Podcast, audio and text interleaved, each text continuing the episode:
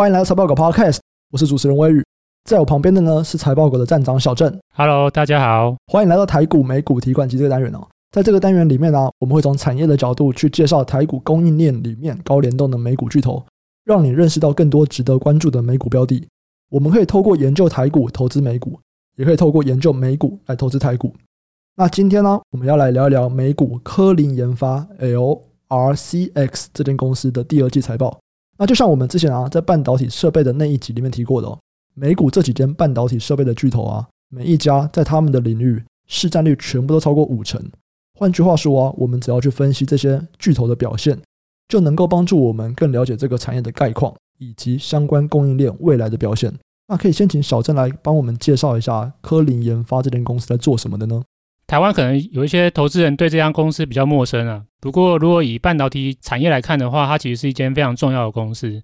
那这间公司它目前是在美股的纳斯达克上市，主要的业务只有两个，第一个是蚀刻设备的贩卖销售，那另外一个的话是薄膜沉积，薄膜沉积的比重比较低一点。如果以整体的设备产业来看，它的市占率是十七趴，排名算是第三，仅次于应用材料跟艾斯摩尔。如果我们今天是只看晶圆制造用的十颗设备，那科林研发它就是龙头，它的市占率是超过五成。薄膜沉积设备的话，它的市占率也是有十二趴，大概算是排名第二吧，市值高达九百零八亿美元，在整个美股的排名是第一百五十四名。对，那如果放在台股的话，那没什么好说，大概就仅次于台积电吧。这样听起来就是在十颗设备这边啦，科林研发算是举足轻重啦。可是它毕竟是一间美股的世界级的公司嘛。如果我是台股投资人，为什么会需要去关注科林研发呢？去研究科林研发它目前的营运表现，对台股投资人会有什么帮助吗？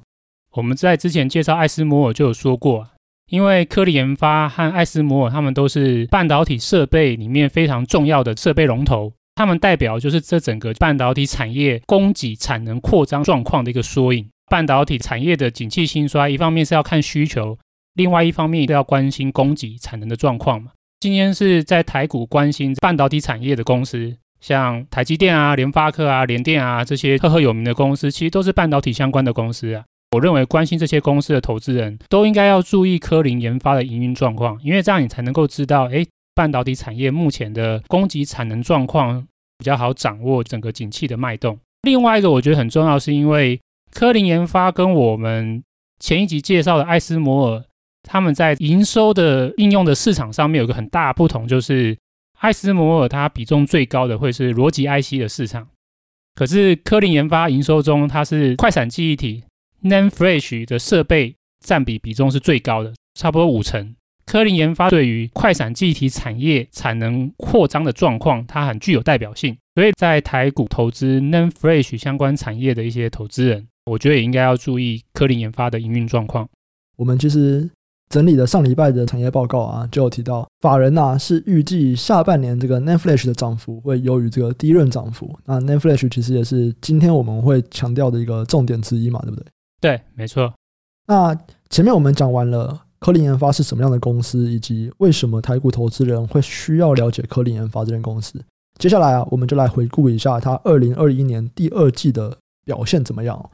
首先，我们就先来看一下它的营收。它这季的营收啊是四十一点五亿美元。那其实这个已经是第四季创下历史新高了。它比上一季成长了七点八趴。那不管是在营收或者是 EPS 的表现上面啊，全部都高于它上一季给的这个财测数据。它的 EPS 这季是八点零九，上一季财测上元是给到八元呐，出来最后出来是八点零九，也是高于它的财测。也因为反映它整个第二季的营运啊都高于预期。所以公司也再度上调了二零二一年全球晶圆前段的这个设备产值预估哦。本来他们预估是七百五十亿美元，现在上调到了八百亿美元。那小郑可以帮我们再深入的分析一下里面的一些细节吗？科林研发如果是去猜它的产品组合啊，大概会分成三类，就是我们一般常说的半导体三种重要的晶片类型。第一个是快闪记忆体嘛，NAND Flash。我们在观察科林研发，我们最关心的是快闪记忆体产品的状况，因为这个产品就几乎代表了科林研发五成以上的业绩状况。以公司揭露的第二季来自于快闪记忆体的营收的话，占比是四十九趴，营收的季成长是成长十点八趴，年增长的话是六十一点三趴。去年第二季开始，全球的疫情开始变严重，所以全球的半导体营收各方面的都受到冲击。在去年是比较低的基期之下，那今年的话一定是一个很好的表现。整体来看的话，连续两季都来到历史新高。快闪记忆体这一块的业绩，第二季来看还是表现不错的。不过，相比 NAND Flash，第二季真正最亮眼的是逻辑 IC、晶圆代工这边的这个设备业绩。第二季的营收也是来到历史新高，而且它的季成长二十二点六趴，晶圆代工的季成长率是快闪记忆体的季成长率的两倍。如果这样来看的话，逻辑 IC 设备的营收是科林研发它在第二季营收可以击败财测的真正的一个关键。另外一个值得一提的是说，逻辑 IC 这个业务啊，它目前占整个公司的设备收入比重已经来到三十五趴了，快闪记忆体是四十九趴嘛。这一块的业务啊，其实在上个景气，就是二零一八年的时候，其实它比重是蛮低的，占整体的设备营收大概是比重不到两成。那所以你看过了大概三四年吧，诶，营收占比是已经来到了三十五趴。所以这也代表未来我们在观察科林研发，不只要观察它的快闪机体业务，它的逻辑 IC、晶圆代工相关的设备的业务。可能也会开始逐渐对未来的营收或成长性影响力越来越大。嗯，那最后一块当然是 DRAM，相较于刚才前面这两者的成长表现这么好低润产品线可以说是从上个景气循环一八年来到一个高峰之后，它的业绩就持续的下滑，非常萎靡啊。目前的营收数值大概就只有一八年高峰的一半。如果以最近的季度的营收表现来看的话，是连三季的衰退。那这也导致，就是低润这个产品线原本在一八年是第二大产品线，可是目前的话就已经是第三个产品线，占整个设备收入就只剩下十趴了。可是也因为它占科林研发整体的设备收入也剩下十趴了，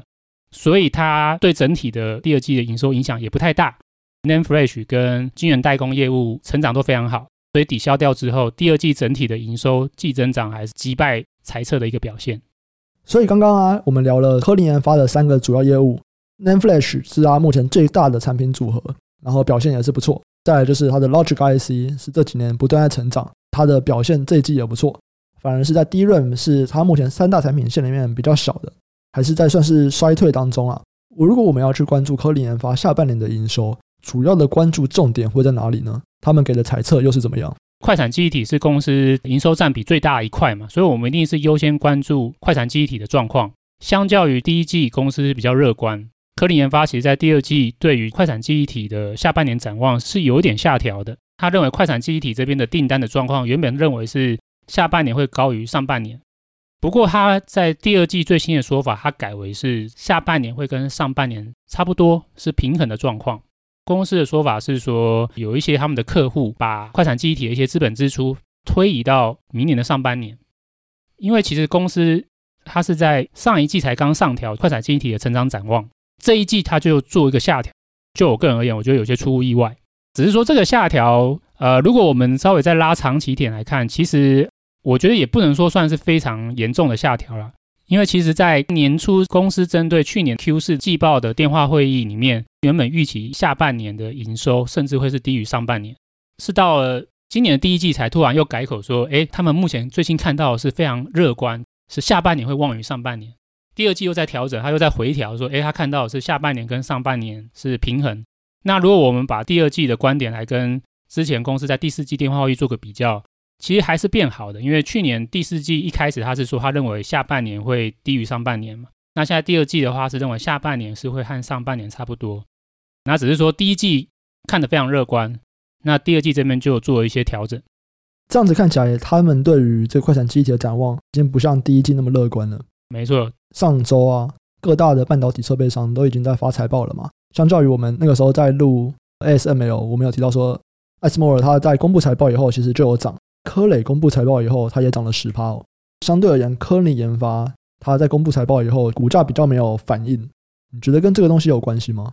对，没错，不只是 Nanofresh 业绩展望比较弱啊。其实我觉得还有一个点，可能是市场上面会比较担心的。这个点就是它的毛利率。公司这次 Q 三财测给的毛利率的数值是四十六趴，上一季是四十六点五吧。这个毛利率其实是有点不如上一季啊。那公司它给整体财测，第三季会比第二季成长。诶，可是它的毛利率居然是会下滑。理论上，规模扩大、成长，毛利率应该会再上升嘛？公司其实表示说，这个是因为他们有一个马来西亚的新厂就要在 Q 三开始投产，也因为如此，他们在下半年对于这个厂各方面的资本支出也会跟着拉高。大家一定知道嘛，一个工厂它一开始投产的话，它的产能利用率的提升脚步是会比较缓慢的。初期产能利用率比较低的情况之下，营收上升的幅度是会低于折旧的，这个其实就会影响到它公司的毛利率。另外一个观点是说，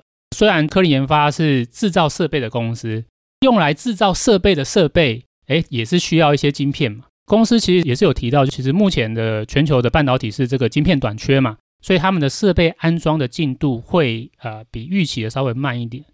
这短期会影响到它产能利用率提升的速度。那最后一个是公司没有提到，可是我个人觉得可以注意的，就是马来西亚的疫情状况。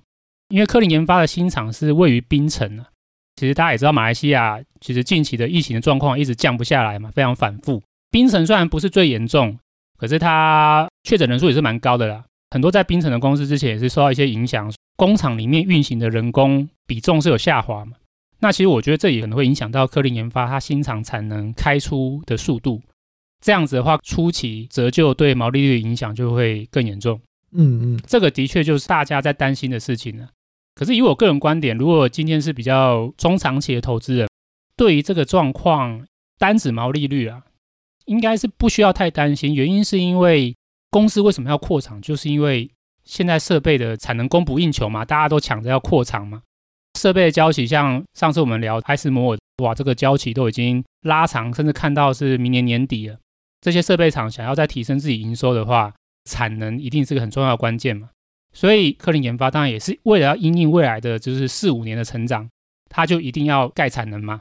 要不然它没有办法指引未来的三四年的新的订单。所以投资人认为说，未来的三到四年半导体设备产业啊，依然是一个很不错的一个成长性，尤其是近期的订单可能短期是供不应求的情况之下，这个毛利率其实随着产能利用率提升就可以疏解。说到底而言，到最后依然是回到公司的接单表现到底好不好？因为只要公司的接单表现好，那这个毛利率其实是不需要太担心的。如果说这间公司的接单表现不好，自然毛利率也会不好。所以刚刚讲的其实主要是在供给的面向嘛，对不对？就是讲的是他们毛利率的面向，然后他们的可能新的产能出来，在马来西亚可能会需要担心，因为马来西亚其实最近还是一直在创他们确诊人数的新高了。不过这个都是你说的比较短期的状况。那长期的话，你还是说要看他们公司的接单状况怎么样？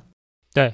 接下来我们就来看一下，在需求面呢，他们的猜测是不是有讲出什么东西呢？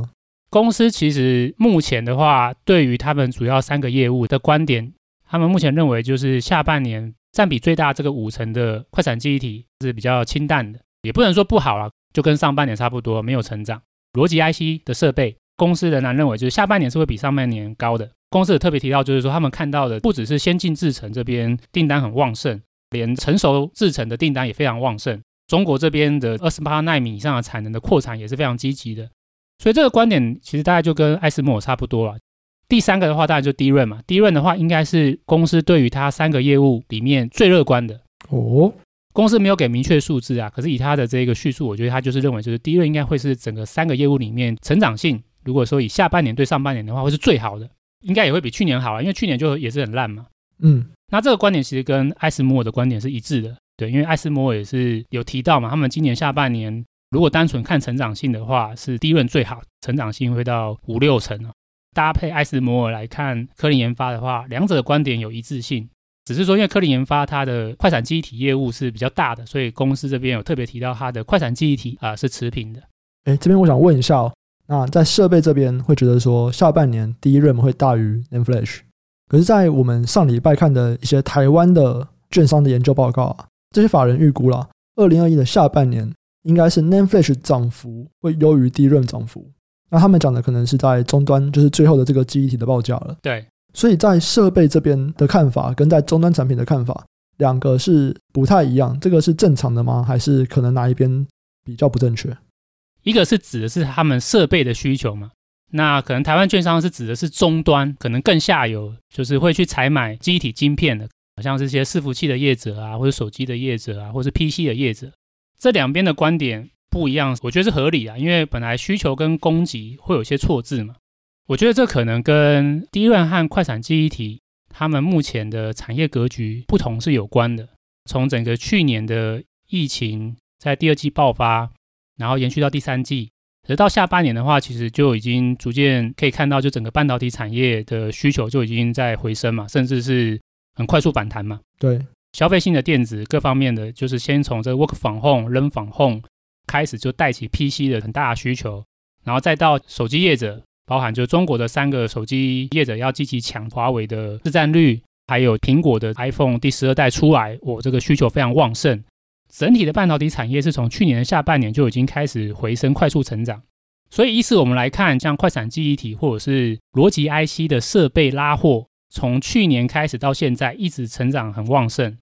这个反而是蛮合理的，可以理解嘛，因为下游的需求很强劲嘛，那你当然上游的扩产也会很强劲嘛，所以这也看到刚才我说科林研发它的快闪记忆体的收入连续四季创历史新高嘛，嗯。逻辑 IC 的设备业务也是创它的历史新高嘛？相对大家觉得比较好奇是，诶，为什么 DRAM 从去年下半年到今年上半年，整个半导体产业的这个景气这么热络，可是为什么上游的 DRAM 设备业者在 DRAM 的产能扩张却是这么的保守？也是因为他们的保守导致这些设备业者他们的 DRAM 的业绩在今年上半年其实都是季衰退的。这个原因，我觉得主要又回到我们之前有讲到，就是 DRAM 跟 NAND Flash 有一个很大的差别是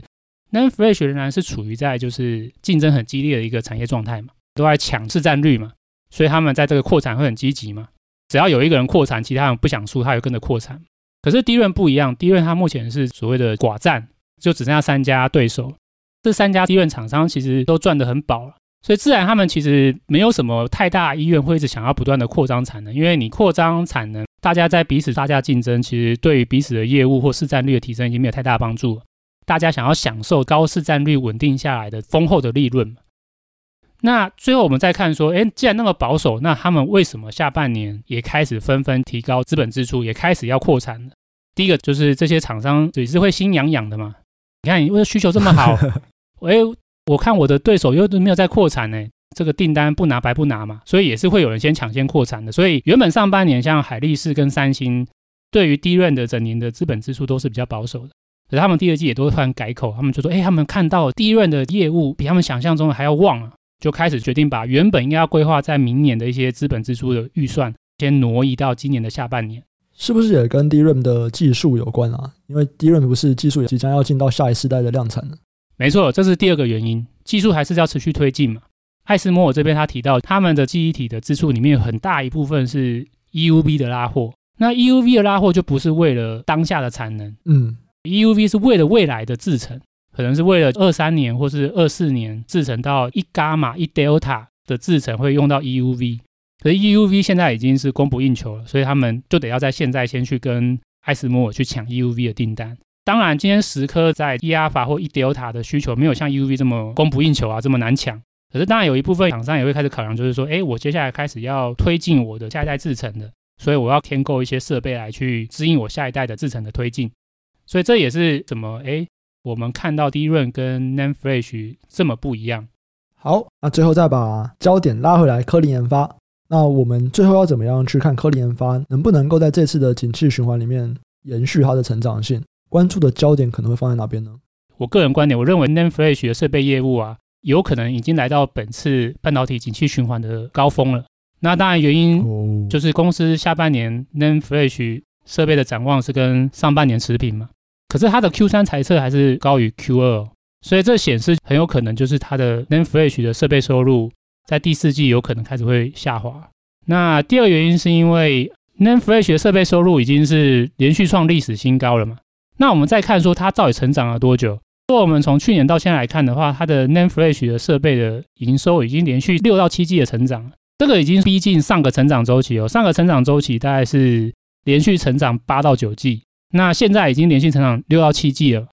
所以如果说半导体或者是每一个记忆体晶片的周期，它的循环是有它的 tempo 的话，这就代表我们目前。Nan Flash 的营收的上升周期已经跟上个成长周期的时间长度已经逼近了，这个就要开始注意说，这是不是已经到了这一次 NAND Flash 景气设备拉动周期的尾声了？最后一个再来看需求面，对，如果说你今天需求就是这次跟以前不一样，这次好的非常久，那当然我们也可以说，有可能设备的拉动的需求还是会超乎历史的久。可是如果我们反观需求的话，我觉得好像没有想象中的这么强啊。首先我会先关注的是 SSD，NAND Flash 的需求比重最高的就是 SSD，SSD 占整个 NAND Flash 的需求的五成。那 SSD 又分成消费性的 SSD 跟企业级的 SSD。消费性的 SSD，那当然主要看的就是 PC；企业级的 SSD 主要看的是伺服器。我觉得这两个在下半年可能都有些杂音。伺服器拉货是从今年 Q2 开始，主要是因为 Intel 有一个新款的晶片 Ice Lake 推出了，那会刺激市场终端的采用嘛。那从过去来看的话，伺服器的拉货最短会是三季吧，Q2 拉货，Q3 拉货，Q4 拉货。那到年底到明年 Q1 还会再拉货吗？诶，这也是有一点问号的。那 PC 的话，我想如果大家有在关注，应该大部分的共识是下半年会开始走弱了，尤其是 Chromebook。就是教育的需求，随着这个美国解封，嗯，对，有一些报告会认为说，终端都已经看到库存拉高了，显示终端的 PC 采购的力道已经在降落。那所以说，一开始下半年第三季可能 PC 会影响到消费性 SSD 的需求，再来到年底伺服器拉货如果告一段落，企业级的 SSD 的需求可能也会没那么好。所以在需求放缓的情况之下。这些记忆体业者还会想要在明年花这么多钱去继续做扩产吗？我觉得这是个疑问。我个人当然会比较保守一点了，我会认为就是如果今年情况没那么好，就算是一个蛮高的金额啦，可是只要比二零二一年这个历史高峰下滑，那都代表科林研发 NAND Flash 的设备业务，它就要来到这一次半导体周期的高峰了。嗯，那来到半导体景气高峰，是代表公司不会成长？会不会其他可能还是很强，可以弥补掉 NAND Flash 的成长性趋缓？当然，DRAM 不用讲，就是公司已经说下半年是成长展望最乐观的。艾斯摩尔他也是附和嘛，因为他自己也认为他下半年 DRAM 的业绩会很强。可是问题是，偏偏 DRAM 大概就只占公司营收的现在只剩下十趴不到，十趴不到对公司的影响力，我觉得很小了。综合这样来看的话，我接下来下半年到明年上半年的重点，我会放在逻辑 IC，尤其是逻辑 IC 的先进制程。如果逻辑 IC 设备拉动的成长性还是很好，的确是有可能弥补掉 NAND Flash 这边设备出货趋缓的一个状况。逻辑 IC 这边我自己又会把它拆成两个来看呢，先进制程跟成熟制程嘛。成熟制程这边我自己稍微是觉得有点需要注意啊，因为 PC 需求有可能在下半年会走弱嘛。嗯，那其实不只是 PC 啊，像 TV 电视面板的报价比较小尺寸的一些研报的资料显示已经在下跌了。其实成熟制程的产能供不应求，很大原因就是因为这些过去被认为是比较循环性、比较成熟的需求，在疫情之后非常需求旺盛嘛。可是如果我们越往年底，甚至越往明年看，这些消费性的需求其实都有下滑的风险。所以成熟制程的扩产需求，它还会不会像今年一样这么强？我个人也是会有点担心的。所以，如果在比较保守情况之下，那当然就当做它不会那么好。嗯，那先进制程不用讲，先进制程就是我觉得就关心台积电就好了，因为台积电就是先进制程的设备需求最大的代表。接下来，科林研发的业绩下半年我觉得应该还是不错啊，因为台积电的资本支出规划都已经出来了嘛，它下半年还是有很大一笔钱要花嘛，这个会支撑着科林研发下半年逻辑 IC 的设备的需求。可是我们如果要再往明年上半年看的话，那就得要去关注说台积电的明年的上半年的扩产。还会不会比今年还要强？今年也是算是历史新高嘛。科林研发现在估值其实还是在一个历史高原呢、啊。我觉得市场要期待的是台积电明年的资本支出一定要比今年强。你就算跟今年一样也不行，在一个很高的估值，只要你的预期是持平或者是不如预期，市场都会不买单。就掉下来了。对，如果是有在投资科林研发的投资人呢，我觉得应该至少要对明年上半年的获利要有一些风险意识。它可能会有一些不如预期的状况存在。好，在这边简单的总结一下，你对它未来的预期，它的三大产品线，最大的这个 NAND Flash，你觉得下半年会是高峰？Q 三应该是高峰了。对。然后 DRAM 它是占比最小的，可是它应该是成长最乐观，但它占比最小嘛，所以影响力也最小。那接下来就是要来看一下营收比重占三十五到四十趴的逻辑 IC 的表现，我们就是关注台积电在先进制程的资本支出状况。对。好，所以以上啊，我们大概就是看了。科林研发第二季的财报表现，以及他的猜测，在告诉我们可能今年下半年，甚至可能到明年上半年的一些展望。那么接下来啊，我们就要来把视角转向科林研发它的相关供应链了。科林研发这个产业链上面，它的公司下半年的运营表现可能会怎么样？我们先来看一下它的同业吧，像 SML 啊、科磊啊、应用材料，是不是也能够去借鉴科林研发下半年的这个展望呢？其实我们从艾斯摩尔搭配这一次科林研发业绩的发表，对于业者对于半导体设备下半年的展望，应该有个概观了。大家都认为 DRAM 会是最强劲的，逻辑 IC 应该是其次，可能会比较持平，应该就是快闪记忆体。这主要是参考科林研发的观点。n a n f l a s h 占科林研发的设备比重最高嘛，超过五成。那科林研发在重要的蚀刻设备市占率又超过五成，所以我认为科林研发的观点有其代表性。我们由这样的观点来去推估其他半导体巨头下半年展望的话，诶，其实我们大概就有也是有一个初步的概观了啦。成长性表现好的业绩占比最高的，你公司下半年的营运展望自然就最好嘛。对。那如果是展望比较不好的业务占你的比重比较多，你自然下半年的成长展望就会比较弱嘛。首先先看艾斯摩尔应该是最好的，因为艾斯摩尔它的这个逻辑 IC 占比是七十二趴，如果加上 DRAM 的话，大概就是接近八成或是八十五趴吧。那其次的话，应该就是科磊，科磊应该是很好了。科磊逻辑 IC 占六十九趴，DRAM 大概也占十五趴，两个相加的话就是八十四趴。第三个可能是应用材料。应用材料还没有公告它的季报了，不过我们从这两家来推估，大概应用材料应该也还不错，可是也许没有像艾斯摩尔或科磊那么好，因为应用材料的逻辑 IC 设备收入占比只有五十六趴，加上低润的话，大概两者合计七十趴吧。快闪记忆体占它的营收比重有三成，应用材料下半年的成长性的展望，我想可能会比科磊或是艾斯摩尔稍微弱一点。不过也还是不错啊，因为两个高成长的这个低润和逻辑 IC 加起来还是有占七成嘛。最后我觉得可能成长展望会比较普通的，应该就是科林研发了，因为它的快闪记忆体就占五成了，相较其他的业者而言，它的下半年成长展望会比较普通。那我们接下来就往下游走，那当然下游就是直接会到可能记忆体模组嘛，那这个东西就跟台股比较相关，不管 d r a 的记忆体模组啊，或者是 NAND Flash 的记忆体模组。那关于下游这边，我们大概又可以得到什么样的资讯呢？我先讲说，这边有一些我个人主观的观点，大家可以视情况参考。你刚才有是有提到嘛？目前看到有些券商对于下半年的状况是觉得 NAND Flash 会比 DRAM 好嘛？这个状况主要是基于在 NAND Flash 上半年的涨价幅度没有 DRAM 这么高，所以呢，其实到第三季来看的话，DRAM 的整体涨幅会比较趋缓，NAND Flash 的话比较落后了，就是它的涨价开始大幅拉升。如果说今天是看快闪记忆体的终端需求的话，重点是 SSD 嘛？SSD 其实看起来是有一些杂音的，消费性的 SSD 会跟着 PC 的需求走弱而下滑。企业级的 SSD 它可能会跟随着伺服器的扩张角度，那伺服器有可能到年底会转弱，整体的 SSD 的需求其实都会有下滑的风险。那最后来看的话是看手机。手机就是 NAND Flash 的第二大类型的市场需求啊，大概占整个 NAND Flash 的三十八趴吧。那手机的话，下半年关注点是高端手机嘛，iPhone 因为十二代已经算是历史销量最好的一次啊。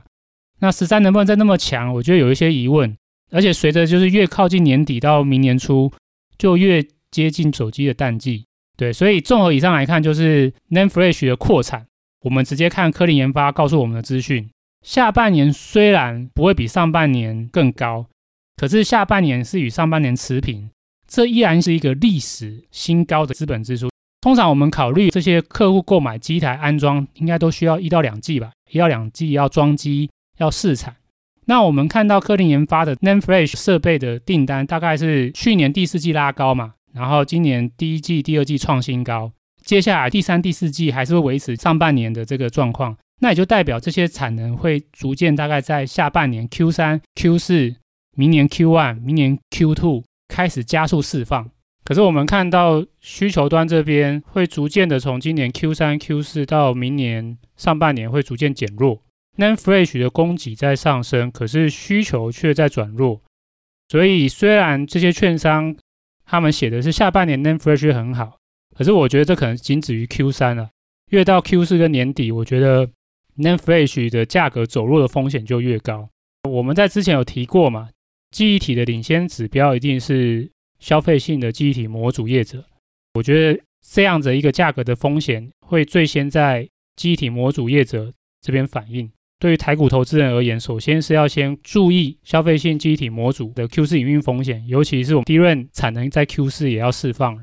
所以 NAND Flash、DRAM 这些机体相关的在 Q4 我觉得都有价格风险。其次的话，明年上半年我觉得要开始关心的就是像南亚科啊、金豪科、力积电这些。机体业者的业绩状况。好，那以上啊就是我们这集的内容。我们跟大家聊了一下科林研发二零二一年第二季财报的一些状况，还有他对于下半年甚至到明年第一季我们的观点。那如果对于我们的美股系列啊有任何问题，也欢迎留言跟我们询问。那如果想要对我们以上讲内容有些延伸讨论啊，可以上 Facebook 搜寻财报狗智囊团，这是财报狗的 Facebook 社团哦。我们会不定期在社团里面分享我们的看法。喜欢的听众朋友，记得按下订阅，并且分享给你的亲朋好友。那如果有任何的问题，就在社团里面留言，或者在 Podcast 底下留言，我们都会不定期的回答。我们这期就先到这边，下期再见，拜拜，拜拜。